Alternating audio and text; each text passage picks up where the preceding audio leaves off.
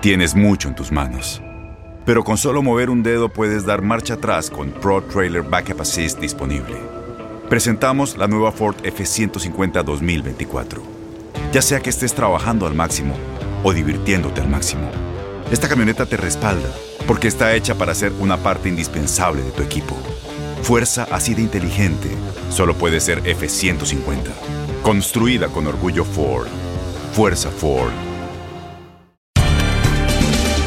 Bienvenidos al podcast de Buenos Días América, la revista radial más completa para los hispanos. Política, salud, economía, tendencia y deporte son algunos de nuestros temas. Bienvenidos.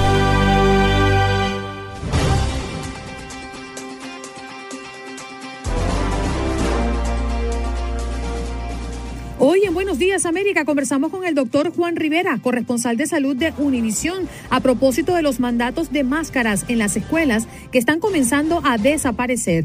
¿Es demasiado pronto? Maureen Porras, abogada y experta en campañas políticas, nos acompañó el día de hoy. Ron DeSantis se postula para reelección como gobernador y abre cuenta para su campaña. Y nuestro miércoles de inmigración, Jorge Rivera, abogado, experto, para hablarnos de qué sigue en el Congreso con las protecciones para los inmigrantes y respondiendo a las preguntas de nuestros oyentes. En deportes, Andrea Martínez, para hablar de lo que se nos viene el próximo viernes, el choque de gigantes Estados Unidos y México estará siendo transmitido por nuestra cadena TUDN Radio, viernes 12 de noviembre a partir de las 8 de la noche, hora del este.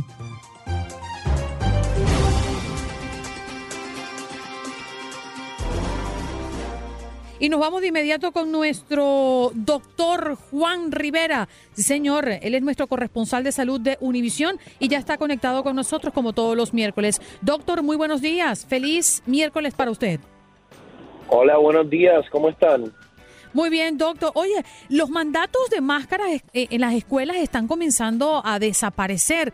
¿Es demasiado pronto para desechar las máscaras en los colegios, doctor? ¿Qué piensa usted?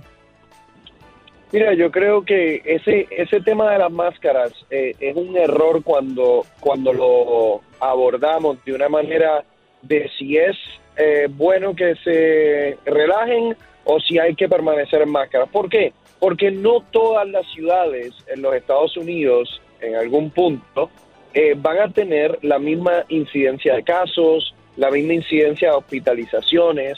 Entonces, lamentablemente, como se ha politizado, siempre se habla, debemos tener máscaras, especialmente en las escuelas, o no debemos tener máscaras. Eh, en realidad, si vemos las recomendaciones de los CDC, la, Sociedad Americana de Pediatría, eh, la recomendación es que se usen máscaras específicamente en lugares eh, cerrados. Yo difiero un poco de esas recomendaciones porque yo lo que siento que hay que hacer es, usted mira su ciudad, ¿Cuál es el grado de, de, pruebas positivas? ¿Es más de 5% o es menos de 5%? ¿Cuánta, ¿Qué porcentaje de la población en esa área está vacunada? ¿Es 40% o es 90%? Entonces, dependiendo de cuál sea la situación en cada condado, en cada ciudad, en cada área, entonces se deben tomar decisiones eh, de si se puede relajar el mandato de las máscaras o no. En otras palabras, debe haber una medida global en los Estados Unidos que todos los condados se adhieran a ella y si cumplen con una serie de criterios se pueden relajar la, el uso de máscaras. Si no, no pueden. Entonces, lamentablemente lo que está sucediendo en este país es que cada político está tomando la decisión como le da la gana realmente. Doctor, la, la, la, Academia Americana de Pediatría ha hecho la misma, exactamente la misma recomendación que los CDC, que son básicamente eh, que los maestros y aquellos empleados que trabajan dentro de, un plantel escolar se mantengan protegidos con la mascarilla. Eso es lo que ellos eh, por el momento han dicho, así se han pronunciado. Pero realmente hay niños, por ejemplo, los que van a kindergarten, como le llamamos, ¿no? Eh, que son menores de 5 años y no tienen la opción de vacunarse Estos se les recomendaría que se, se, les recomendaría a los padres, usted les recomendaría a los padres que le pusieran la mascarilla, o sea, que sí utilicen la mascarilla, porque los planteles escolares, especialmente de los más chicos, han sido focos de infección. Eh, en realidad, la Sociedad Americana de Pediatría dice que un niño mayor de dos años puede utilizar la, mascarilla. Obviamente, un niño no vacunado es un niño que obviamente eh, está eh, más vulnerable. Entonces, en una situación como esa, definitivamente estoy de acuerdo con la, con la Asociación de, o la Sociedad Americana de Pediatría y los CDC. Pero mi punto es el siguiente, si nosotros queremos que los niños no tengan esa necesidad de utilizar máscara, digamos, en las escuelas, eh, es nuestra responsabilidad en la comunidad, todos los que nos podemos, podemos vacunar, vacunarnos para que en un área en donde el porcentaje de vacunación es de 90%, digamos, sería extremadamente raro que vayan a haber brotes en escuelas, porque todo el mundo alrededor de esos niños no vacunados está protegido. Juan Carlos, adelante. Sí, doctor Juan, buenos días. Hay muchos sectores en nuestra población, nuestra comunidad latinoamericana, que todavía está un poco reticente para aplicarle la vacuna a sus hijos. ¿Qué les diría usted a ellos? ¿Usted se siente tranquilo frente a la posibilidad de que nuestros niños menores de 13 años reciban esta dosis? Definitivamente, eh, yo los entiendo como padre. A mí también me costó un poquito de trabajo tomar la decisión y lo que hice eh, fue eh, mirar la data. Cuando uno mira la data en adolescentes, vamos a empezar por adolescentes porque esa es la edad de mis hijos, 15 años, 16 años. Eh, estamos un poco preocupados por inflamación en el corazón, la miocarditis, pero cuando se publican los números, solamente hay como 30, 40 casos de miocarditis por cada un millón de dosis de vacuna que se ponen en, a ese grupo de personas y todas esas personas que les da se recuperan sin ningún problema significativo. Pero por ese mismo millón de dosis de vacunas, se previenen más de 8.000 infecciones, más de 500 hospitalizaciones a salas de intensivo y se previene una muerte. ¿Qué quiere decir eso? Que el beneficio es mucho más que el riesgo. Eh, los estudios que se hacen en los niños de 5 a, 11 años eh, ni siquiera demuestran un, caso de, miocarditis. Entonces, eh, los estudios demuestran que la vacuna es segura en, en esos niños y lo que no se les puede eh, olvidar a los padres es lo siguiente, yo entiendo que la mortalidad de niños es extremadamente baja, la probabilidad que un niño se muera de COVID es extremadamente baja, pero hay como un 6% de los niños de COVID que aunque le da enfermedad leve, desarrollan secuelas a largo plazo. Mm.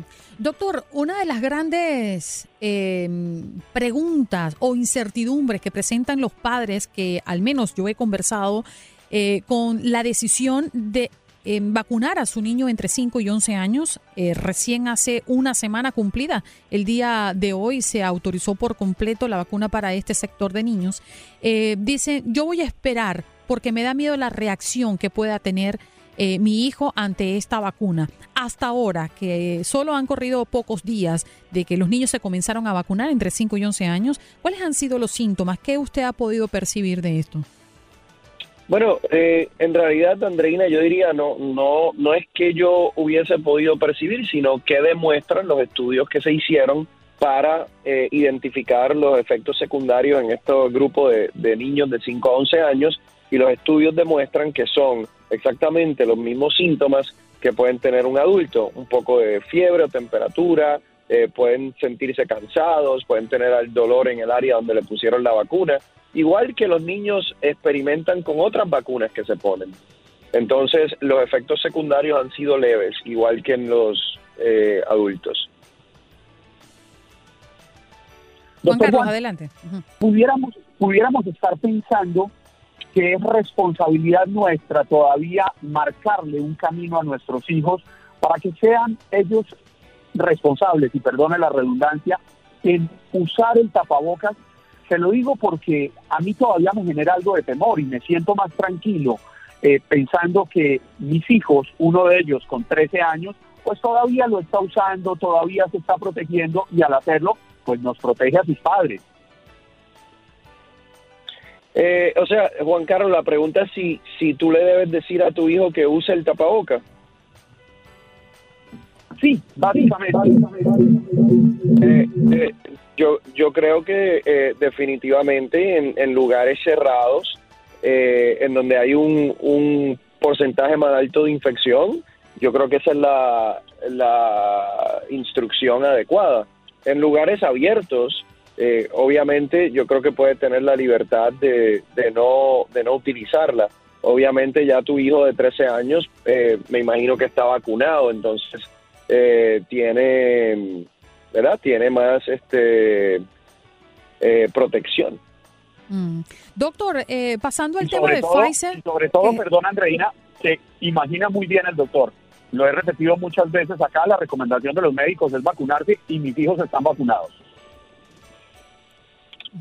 Pfizer pide a reguladores federales que aprueben su vacuna de refuerzo para todos los adultos. ¿Usted cree que pronto tengamos la disponibilidad de vacunarnos con este refuerzo, eh, doctor, todos los adultos? Yo espero que sí, Andreina. Eh, esa es una de las cosas que a veces eh, yo he criticado más durante la pandemia. Y es que eh, en Estados Unidos no hay una escasez de vacunas.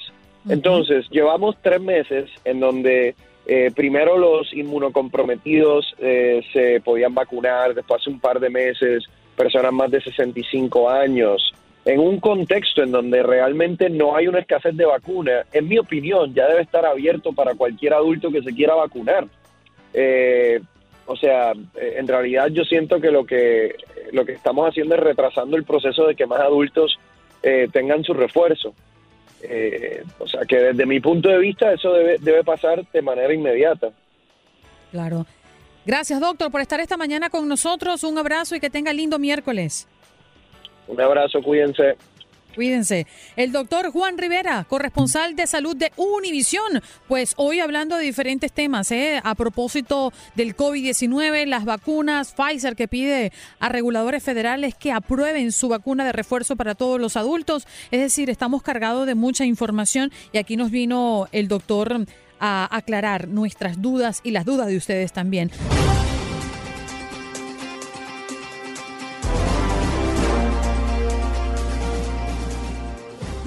Hablar de la política, ¿no? Y, y de esto que se que existe detrás de una campaña, porque el gobernador Ron DeSantis presentó la documentación para lanzar formalmente su campaña de reelección de 2022. DeSantis abrió una cuenta de campaña que es un paso inicial clave para postularse.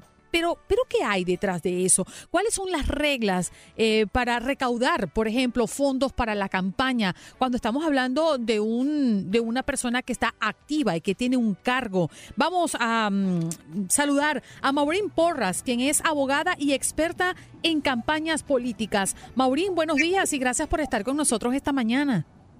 Muy buenos días y saludos a todos, ¿cómo están? Muy bien. Oye, Maureen, me, queda una duda, ¿no? Con referencia a la- al lanzamiento de la campaña de Ron DeSantis. Él es gobernador, él está activo. ¿Podría él recaudar fondos para su campaña siendo activo? Sí, claro, ahora que él actualmente y oficialmente ha eh, introducido los documentos necesarios para postularse para la reelección, definitivamente él puede empezar a colectar donaciones, contribuciones a través de su um, campaña de candidato.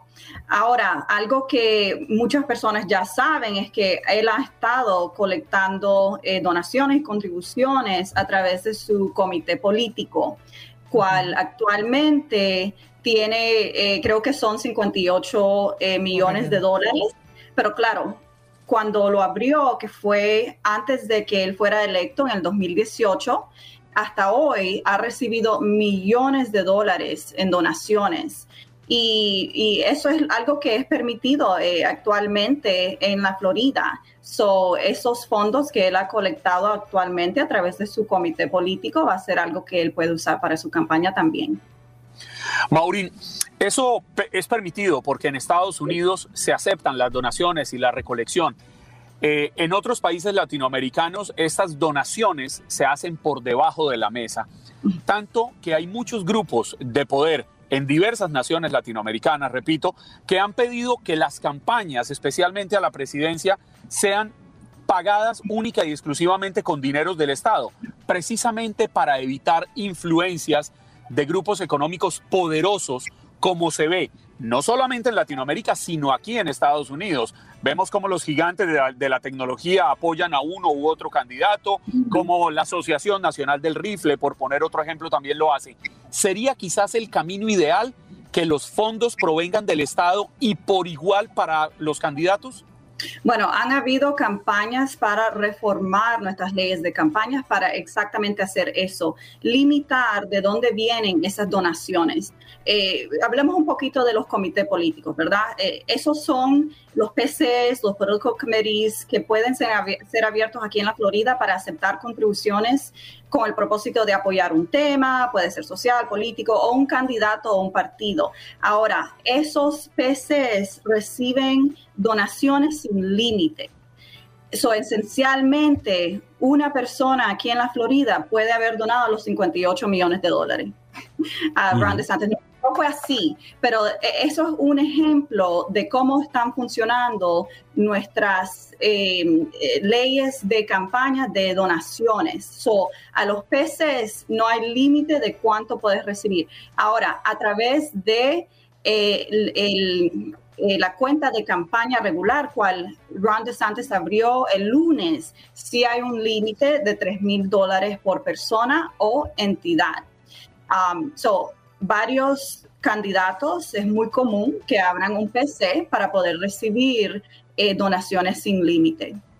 Eh, la, gran controversia dentro de este tema eh, siempre ha sido de dónde vienen estos fondos. Creo que muchos nos preguntamos eso, la mayoría, si no, si no todos. pero también es importante preguntarnos, primero que nada, ¿quién monitorea estos fondos que están dentro de esa cuenta? Que son 58 millones. ¿Y cuándo exactamente, para no tomar ventaja del tiempo, cuándo puede él empezar a utilizar estos fondos para su campaña política? Sí, actualmente para los PCs y las, eh, las cuentas de campañas tienes que reportar cada mes cuántas donas, cuánto en donaciones has recibido, de quién, eh, tienes que identificar el nombre de la persona, el grupo, la, eh, cantidad y también otras cosas como eh, las direcciones y el empleo. actualmente se está, tiene récord de quién está donando y se puede ver. El, el problema es más la cantidad que es sin límite a estos PCs y como hemos dicho, que pueden influenciar muy, muy grande eh, el outcome de las, de las elecciones, ¿verdad? Ahora que él ya se ha postulado oficialmente, él puede empezar a campañar, to campaign actualmente y puede empezar a usar cualquier fondo que él pueda ver, él pueda recibir a través de su cuenta normal y también el PC.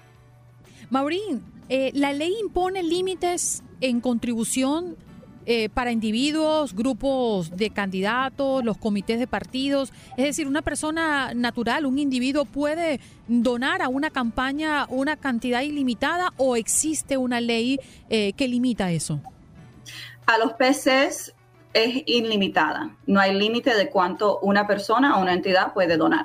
A las cuentas de, de, campañas de, candidatos sí hay un límite. Si es para una campaña eh, que es como para gobernador, el límite es 3 mil dólares. Para campañas, por ejemplo, de legisladores es mil.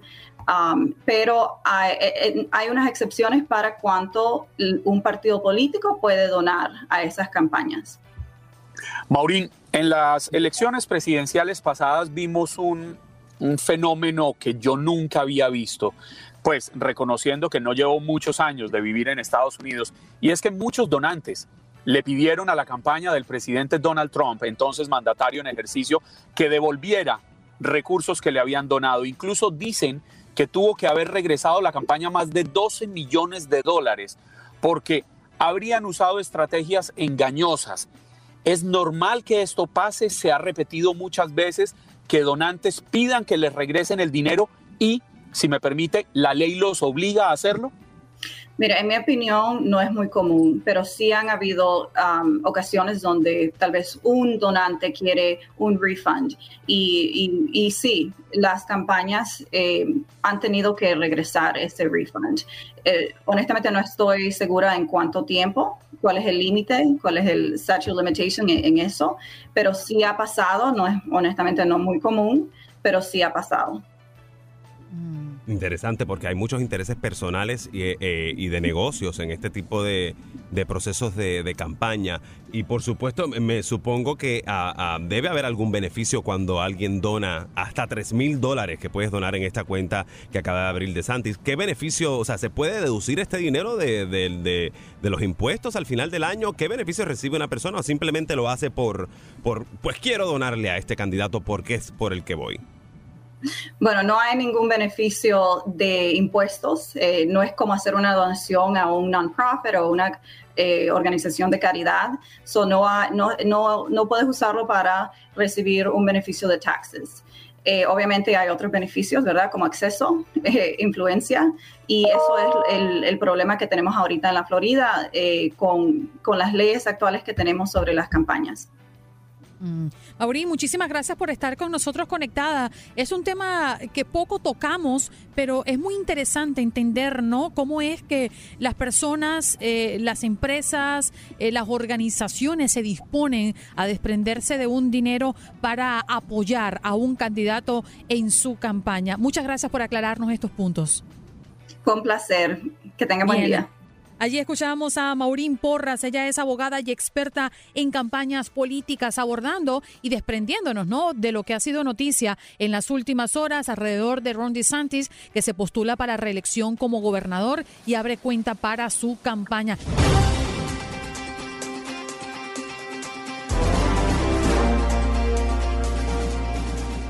Bueno, nos vamos de inmediato con Jorge Rivera, quien es abogado experto en inmigración ya estamos bien acostumbrados a tenerlos todos los miércoles para nuestra dinámica. Usted llama al 1833-867-2346, le hace la pregunta al abogado y él pues se la responde muy gustosamente al aire. Todo que tenga que ver, por supuesto, con inmigración. Abogado, ¿cómo está? Muy buenos días. Muy bien, aquí en la recta final del año y el tema de inmigración se está calentando en Washington, así que está buena la cosa. Justamente eso quería preguntarle, abogado, ¿qué sigue en el Congreso con las protecciones para los inmigrantes? Bueno, mira, la Cámara de Representantes eh, aprobó eh, el proyecto de ley de infraestructura de Joe Biden y ahí iba incluido dentro de esa eh, dentro de ese paquete el permiso de trabajo, para más de 7 millones de inmigrantes que entraron hace más de 10 años, antes del 2011. Protección contra la deportación, estadía legal, pero falta que el Senado la apruebe y ahí es donde se nos pone difícil la cosa. Jorge, esta pregunta se la he hecho varias, varias veces cada vez que el gobierno de Joe Biden ha presentado un programa de estos. ¿Soportaría un análisis constitucional el que lo presenten de la forma en que lo están presentando? Eh, te voy a decir honestamente, no sé. Eh, porque bueno, esto al final del día, lo que han tratado de hacer los demócratas, primero iban a dar la residencia y ahora quieren dar solo un permiso de trabajo. Si es constitucional o no, eh, pueden haber desafíos en la Corte, pudiera llevar llegar hasta la Corte Suprema. El punto es que hay una persona, Elizabeth McDonald, la parlamentaria, que va a decidir y esta semana, escuchen bien, eh, cuando tengamos el reporte del impacto económico de esta propuesta, de darle el permiso de trabajo a 7 millones de personas, se va a reunir Bernie Sanders, Chuck Schumer eh, y Alex Padilla con Elizabeth McDonald para ver si la logran convencer. Y fíjense bien, aquí les tengo una respuesta definitiva. Si no la logran convencer, no van a ir poder ir encima de ella porque Joe Manchin, el senador, ha dicho de que, que es demócrata, él no está de acuerdo con ir sobre la parlamentaria, por lo tanto es el último intento, señores. Bueno, a ver, nuestras líneas ya se están llenando. 1-833-867-2346. Rafael, adelante con tu pregunta al abogado. Sí, buenos días. Eh, yo quería preguntarle, eh, por ejemplo, cuando la gente dice que tira la ciudadanía, ahora dice que no pueden votar. Y disculpe, yo quería decirle que cuando me refería a República Dominicana ahorita fue de que Haití hay problemas con inmigración, que están recogiendo toda la gente porque los haitianos quieren meterse para allá con bandas. Pero ¿cuánto tiempo dura la ciudadanía? O sea, no se puede votar ahora con la ciudadanía. Yo no sé de dónde tú has obtenido esa información, pero yo no había escuchado nunca el hecho de que un ciudadano americano eh, no pueda votar. En el momento que tú te conviertes en ciudadano, vas a tener ese derecho. Sí hay limitaciones eh, para las personas que están encarceladas eh, en su voto, pero es la única limitación que yo he escuchado que, por la cual un ciudadano puede perder su derecho a votar si es que ha cometido ciertos delitos o está encarcelado. Bien.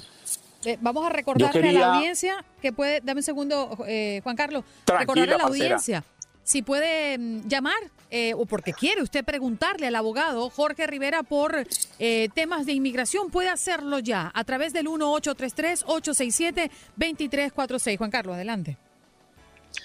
No, yo quería preguntarle a Jorge porque precisamente hubo un tema que en estos días estuvo bastante movido y es que ya se cerró creo que anoche, no, anoche no, ayer al mediodía, el límite de tiempo para aplicar a la lotería de visas. 55 mil visas, residencias que otorga eh, Estados Unidos a ciudadanos de diversos países. Jorge, realmente lo podemos llamar como una lotería, ¿no? Porque viene siendo un premio gordo el ganarse la posibilidad de venir a vivir a Estados Unidos con toda la familia. Sí, yo definitivamente, yo creo que es una lotería. ¿Sabías, eh, Juan Carlos, que eh, más de 13 millones de personas se registran para la lotería y solo ganan 55 mil?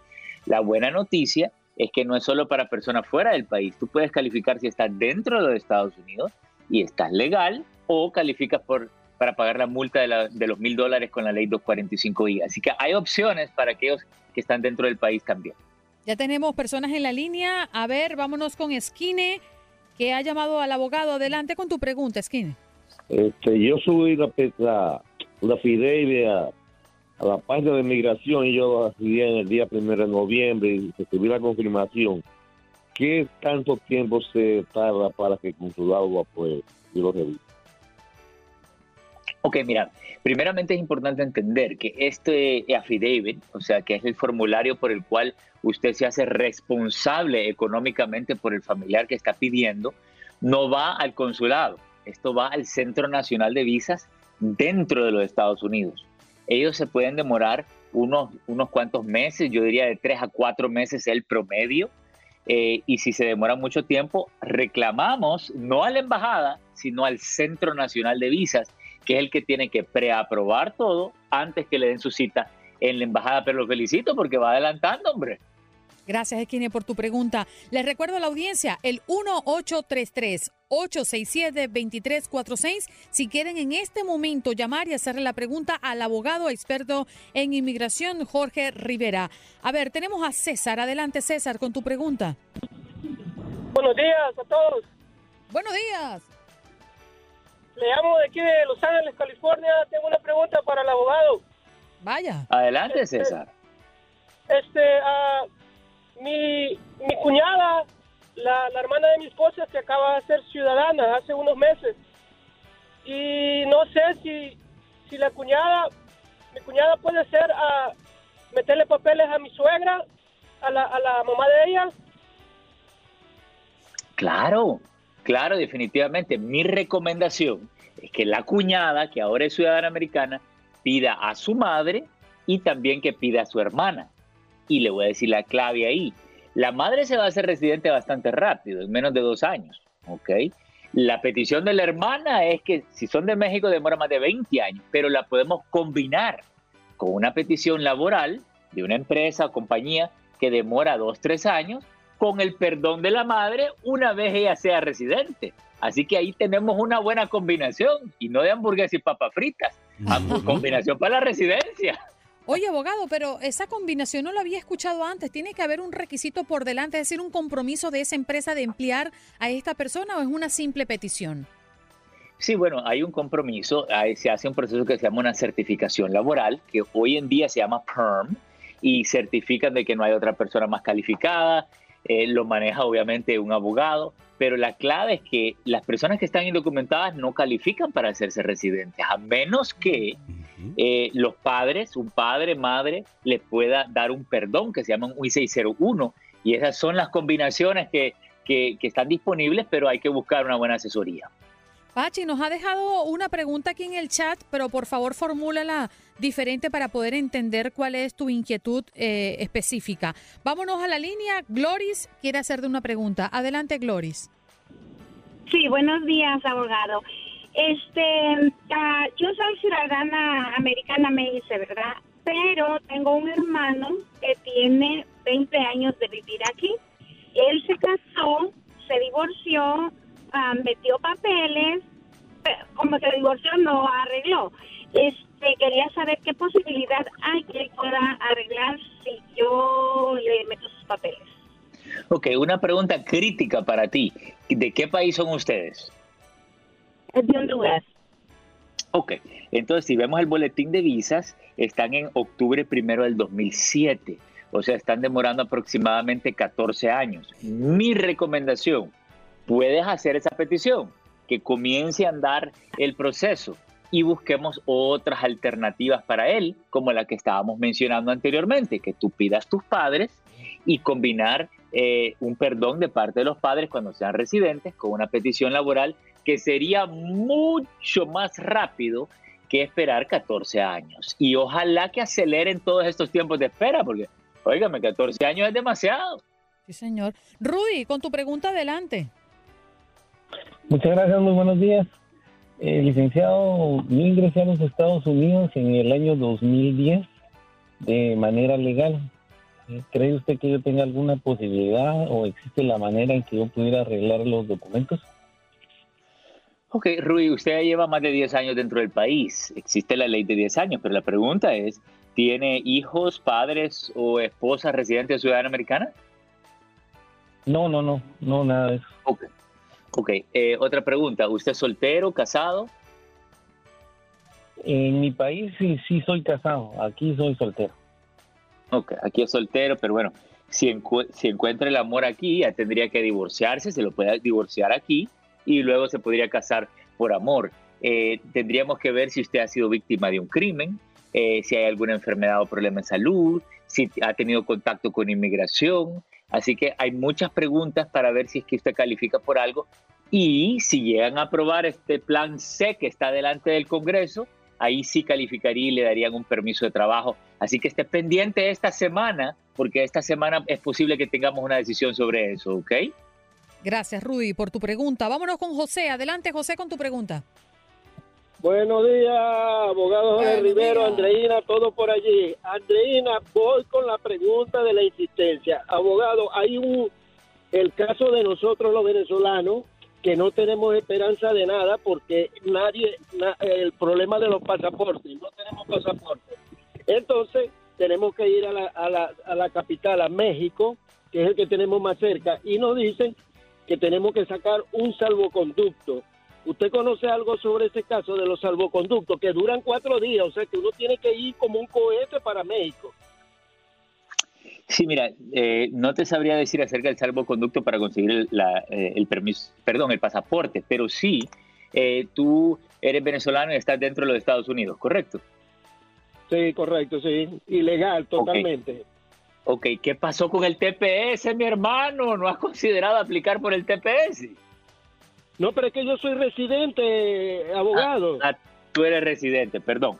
Ok, Sí, yo soy entonces sí, eh, mira, vamos a, yo no soy experto en el tema venezolano y los pasaportes y los salvoconductos y todo eso, pero sí te puedo dar una solución. Hagamos, a- vamos a hacer la ciudadanía, mi hermano, y así sacas el pasaporte americano y te olvidas de esta molestadera del, del gobierno Sí, venezolano Lo que con el pasa es que ahí hay un punto, eh, abogado, es que el que quiere venezolano, aunque tenga pasaporte americano, quiere ir a Venezuela, no puede salir si no es con su propio pasaporte. Es una complicación, es un tema migratorio bien eh, exclusivo de Venezuela. Gracias por estar con Mm. nosotros, abogado. Quédese aquí unos minutitos, que hay preguntas en el chat del Facebook, pero ¿dónde podemos encontrarlo?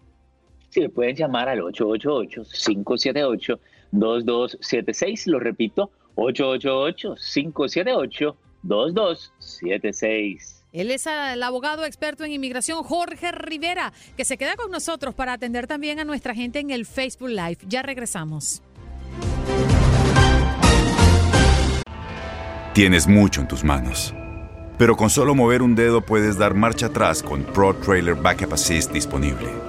Presentamos la nueva Ford F150 2024. Ya sea que estés trabajando al máximo o divirtiéndote al máximo, esta camioneta te respalda porque está hecha para ser una parte indispensable de tu equipo. Fuerza así de inteligente solo puede ser F150. Construida con orgullo Ford. Fuerza Ford. Estás escuchando el podcast de Buenos Días América, la revista radial más completa para los hispanos. Escúchanos en las diferentes plataformas: Euforia, Spotify, TuneIn y iHeartRadio. Tu DN Radio. Vivimos tu pasión. La liga se gana partido a partido. Partido a partido. En Buenos Días América, Contacto Deportivo. Hola amigos de TUDN Radio, soy Gabriel Sainz para invitarlos a escuchar por TUDN Radio este 12 de noviembre el juego de gigantes, el duelo más esperado, Estados Unidos contra México, una rivalidad que va más allá del balón juega el clasificatorio rumbo a Qatar. El equipo de las barras y las estrellas y el tricolor quieren ganar, cueste lo que cueste, por el honor de ser el gigante de la CONCACAF. Recuerden, este viernes 12 de noviembre a las 8 de la noche este, 7 centro, 5 pacífico. La pasión estará en la cancha con una transmisión inalcanzable en tu DN Radio. Vivimos tu pasión. Sí, señor, la emoción del fútbol. Qué alegría tenerlo. Y es que somos la emisora que más fútbol tiene. Es que no hay otra que se nos compare ni nos llegue a los talones. Y este partidazo, México frente a Estados Unidos el próximo viernes. Una rivalidad que no la saboreamos. La tendremos aquí en casa. Andrea Martínez, estamos de fiesta.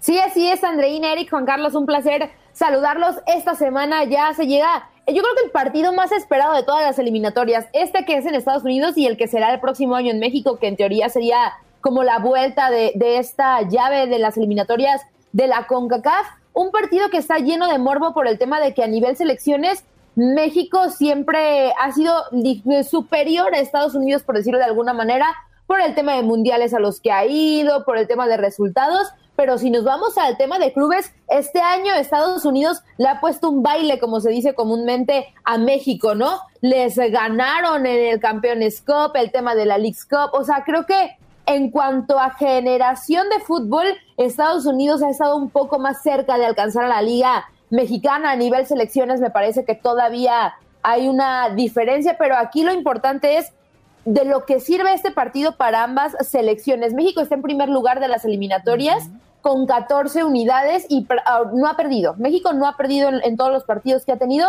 Estados Unidos está en segundo lugar con 11. En caso de que Estados Unidos llegara a ganar este partido, estaría ya compartiendo el liderato con México y se apretaría todavía más esa lucha por los boletos directos de, rumbo a Qatar 2022. Aquí el tema, si México le gana a Estados Unidos este viernes, podría despegarse un poquito y yo creo que unas dos, tres victorias más, México podría tener ya en la mano desde inicios del 2022 su boleto a Qatar. Todavía pues faltaría determinar los otros dos boletos directos y el equipo que iría a repechaje, pero sin duda me parece este partido es medular en las aspiraciones tanto de México como de Estados Unidos, porque hay que recordar que Team USA no fue a Rusia 2018, fue un fracaso para la selección de las barras y las estrellas y por los jugadores que tiene esta selección, por lo importante que se ha vuelto, creo que sería todavía más fracaso no estar en Qatar 2022.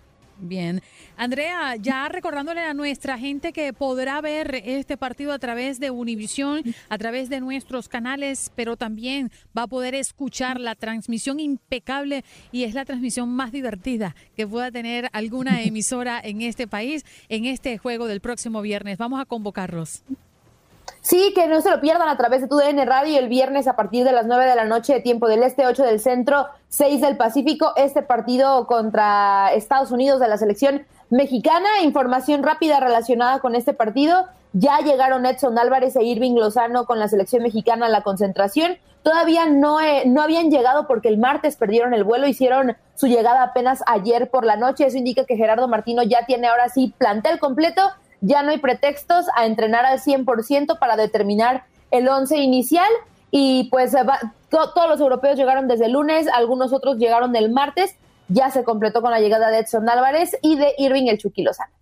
Bien, allí lo tienen. Gracias, Andrea. Nos reencontramos en un ratito nada más para hablar de tenis, porque México sigue encendido. Vaya todo lo que tenemos aquí en México, ¿eh? Todos los eventos deportivos, se nos juntó todo. Sí, señor, con las ganas de ver. Se nos juntó los deportes con las ganas de ver. Qué maravilla. Y con, mira, también, porque sí, no, es difícil.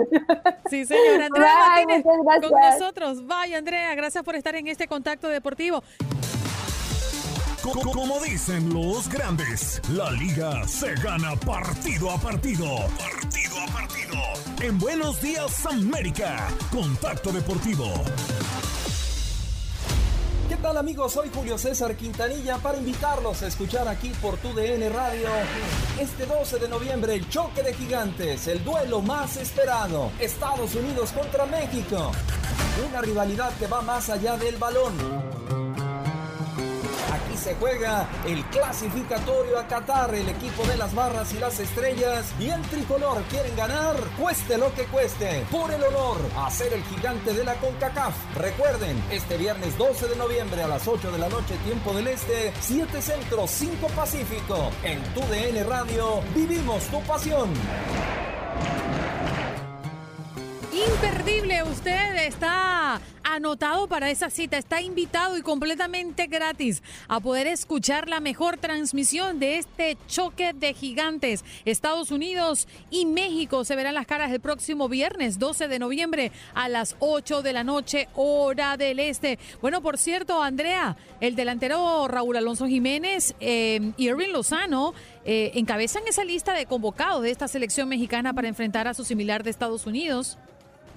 Sí, así es, Andreina, un placer saludarlos de nueva cuenta. Como bien lo dices y lo mencionábamos el bloque pasado, Irving ya llegó. Raúl Jiménez, que bueno, viene de anotar con el Wolverhampton de la Premier League. Después de esa grave lesión que tuvo, regresó. Entonces, creo que va a comandar muy bien el ataque junto a Irving Lozano. También está Jesús el Tecatito Corona. Esperar también si alinea Rogelio Funes Mori como titular. La verdad es que creo que es una selección completa la mexicana en cuanto a lo que tenemos, ¿no? El tema de Estados Unidos regresa Christian Pulisic después de que estuviera lesionado y no tuviera participación con el Chelsea también de la Premier League, pero no va a tener ni a Serguiño Dest ni a Gio Reina, ambos por lesión, pero eso no le resta poderío a la selección de las barras y las estrellas, así que sin duda será un gran partido para que lo sigan aquí a través de tu DN Radio el viernes a partir de las 9 de la noche tiempo del Este, 8 del Centro y 6 del Pacífico.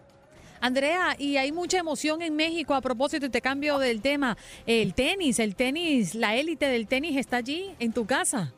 Sí, así es. En Guadalajara se llevarán a cabo las WTA Finals. Ese torneo que para la WTA es como su quinto Grand Slam, ¿no? Es el torneo donde las ocho mejores tenistas del mundo van a tener participación y de entre ellas saldrá la mejor. El tema, eh, bueno, en esta ocasión usualmente es del 1 al 8, pero Ashley Barty, que es la número uno del mundo, decidió no participar. Entonces, como quien dice, será del número 2 al número 9, pero no dejan de ser las mejores del mundo. Hoy inicia la actividad con eh, algunos encuentros. Primero a las 3 de la tarde, tiempo del este. Bárbara Krexikova se va a enfrentar a Net Contabate.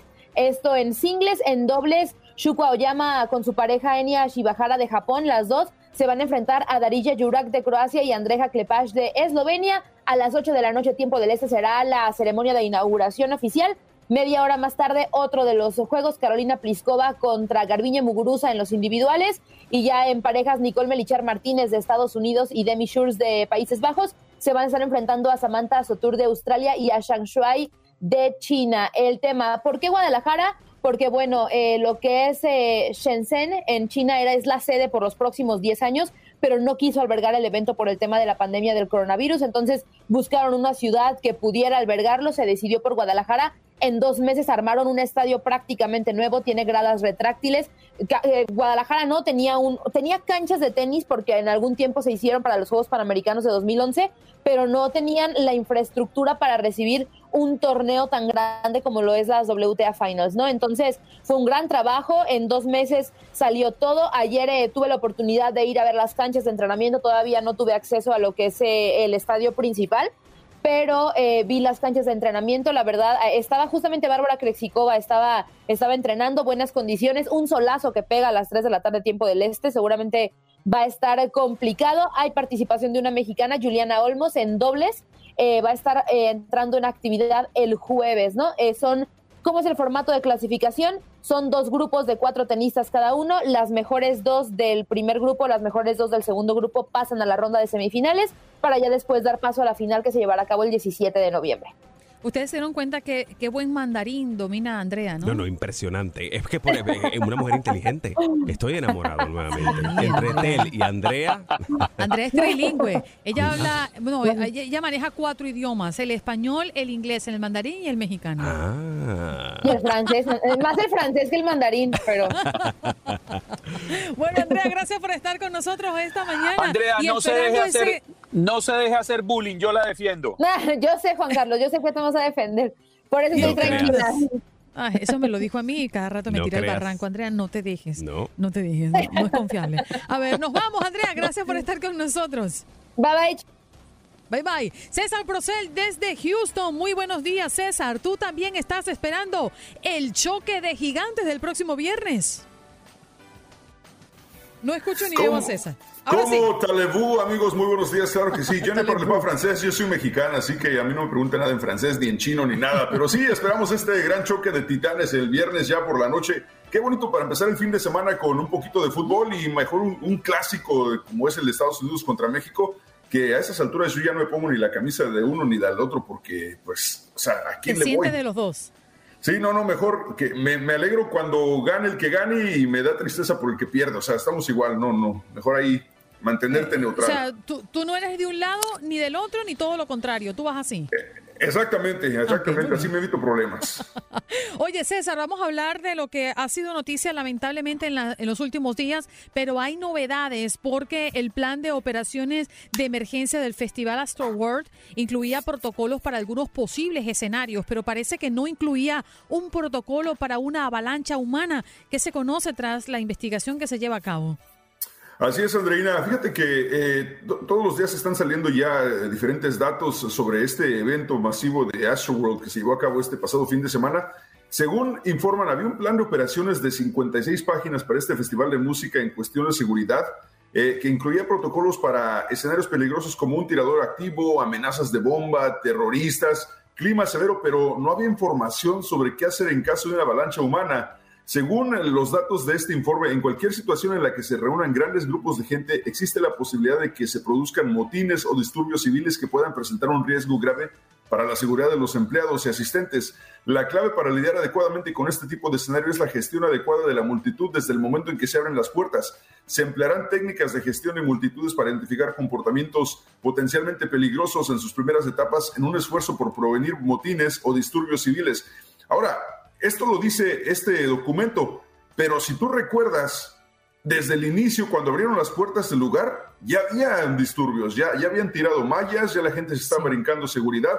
Entonces, desde ese momento el protocolo no se activó. Entonces, para- a raíz de eso, eh, algunos de los abogados de, la- de las víctimas están utilizando y están recaudando todos estos videos para demostrar que desde el inicio no había control por parte de seguridad. Los expertos dicen que las muertes por aglomeración ocurren porque las personas están atrapadas en un espacio demasiado reducido y no pueden recibir oxígeno. Y por, por lo general no es porque estén siendo pisoteadas, sino es por la falta de oxígeno. Ninguna de las personas a cargo de seguridad de las operaciones ha respondido a solicitudes de declaraciones, pero otra cosa, están pidiendo una tercera agencia para investigar, ya que muchos de los involucrados en la seguridad son policías de Houston, eh, los que estaban a cargo. Entonces, eh, ¿cómo mantener una, una investigación neutral y sin Conflicto recargarla a favor? Exacto, es conflicto de interés. Ya las demandas sobrepasan 20, o sea, son 20 más de 20 demandas las que, las que se han radicado. Eh, pero vamos, me gustaría pasar a un punto un poco más eh, alegre, porque parece que en Houston viven regalando billetes la gente de la lotería. Alguien ya se pegó nuevamente en la lotería con un millón de dólares. Como me hace falta, César, eso a mí en mi cuenta. No, pues a todos nos hace falta, pero imagínate, un millonario más en Houston y, y bueno, eh, otro, otro millonario. La semana pasada, fue la semana pasada lo que hablamos de la suerte que aquí a dos cuadras Hace de mi casa alguien, alguien se ganó este un billete de lotería con un millón de dólares. Bueno, ahora hay otro millonario nuevo en Houston y pues así, ¿sabes? Ya, ya encontré la técnica, lo más infalible para ganar. A ver, dénola. Hay que comprar boletos. Bueno, ojalá que eso te funcione, porque yo lo he hecho y no, no. y- Tipo inteligente, ¿eh? inteligente. No, Vamos por a me hacerle la las pregunta. millonadas aquí. Oye, César, vamos a hacer la pre- a ver si te puedes enseriar una vez en tu vida, porque ver. te hacemos preguntas y tú andas por- con la guachafita de que una cosa ni la otra, no. ¿Usted tú la prefieres inteligente o guapa? ¿Cómo las prefiero inteligentes o guapas? Mira, pues si son inteligentes, se van a poner a- se, se van a poder poner guapas, entonces mejor inteligentes, ¿no? Ah, Ándale. Este está apuntando el cañón. Porque él sabe que la inteligencia no viene en, en potecitos así como el, Como el jabón de baño. eh, Sí, o sea, Como el jabón de la- baño. La guapura, la guapura la puedes comprar en la tienda y con los cirujanos, pero la inteligencia eso no la puedes comprar en ningún lado, ¿no? ¿Y tú te consideras guapo o te consideras inteligente? Mira, mi mamá y mis tías dicen que estoy bien bonito y bien guapo, así que yo les voy a creer. Ay, Usted es bien bonito y bien guapo, señor César. No se preocupe, usted hágale caso a sus tías. Exacto, exacto. Si mis tías lo dicen es porque es cierto. Sí, señor. Bueno, hay unos por allí que son bonitos por dentro, ¿no? Pero no vamos a caer en detalle. Usted es guapo por O sea, fuera. Ya llegó Juan O sea, Carlos. hay- no pero. Ah, pero, perdón. pero yo Si sí quisiera. bonitos- yo- si son yo- bonitos yo por sí dentro, hay que pelarlos. ¿Cómo? Yo quisiera hacerle una pregunta a César, porque es que Andreina le dice, César, ¿usted la prefiere bonita o inteligente? Ella le pregunta en singular y él responde en plural. Yo las prefiero. Eh, explíqueme esta, esta cosa, César, ¿cómo funciona? Bueno, o sea, la- en, en general mi preferencia es este, las mujeres inteligentes, eh, por eso. No, Ajá. la verdad es que ahora que, que me recuerdas, oye Andreina, ¿y tú crees que yo soy guapo o soy inteligente? Oh. Yo creo Ay, que yo tú eres guapo e inteligente también.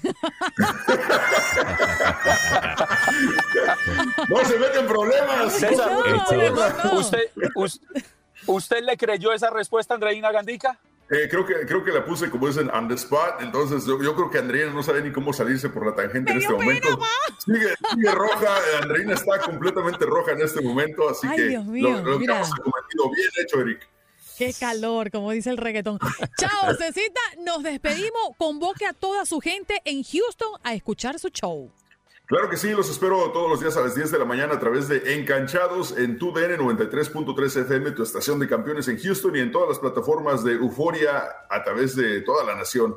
Hasta mañana, Hasta tomorrow, guapo. César Brosel con nosotros desde Houston. Y usted que es mujer y que nos está viendo, y, y ¿qué, qué opina de César? Sobre todo para los que están en el Facebook Live porque tienen la oportunidad de ver a César a través de nuestra transmisión. ¿Usted piensa que César Brosel tiene más de bonito, de guapo o tiene más de inteligente? ¿Tú qué piensas? No, yo no pienso nada. Ah, ¿pero por qué? No, a mí no me haga esa pregunta. Ah, Eh, me parece un tipo, no, me parece un tipo muy inteligente. Pero dice aquí Vanessa, me, me dice Vanessa Ma- Macías por acá por el, el chat, dice, usted, César, es guapo e inteligente.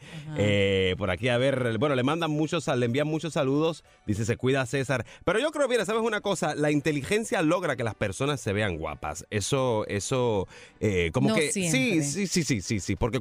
Hay ¿no feos que ni porque le eche una ayudadita. no, pero ¿no te ha pasado que has, has estado hablando con alguien y de momento, de principio no lo viste tan guapo, pero Ajá. cuando ya empezó a hablar, abrió la boqueta, como decimos en Puerto Con el Rico? que me casé. ¿Lo ves? Ahí Ujú. está. Le es decía, que- este hombre me acaba, o sea, me, me- me- me traía el- la vida marchita con tanta invitación. Yo le decía que siempre estaba ocupado.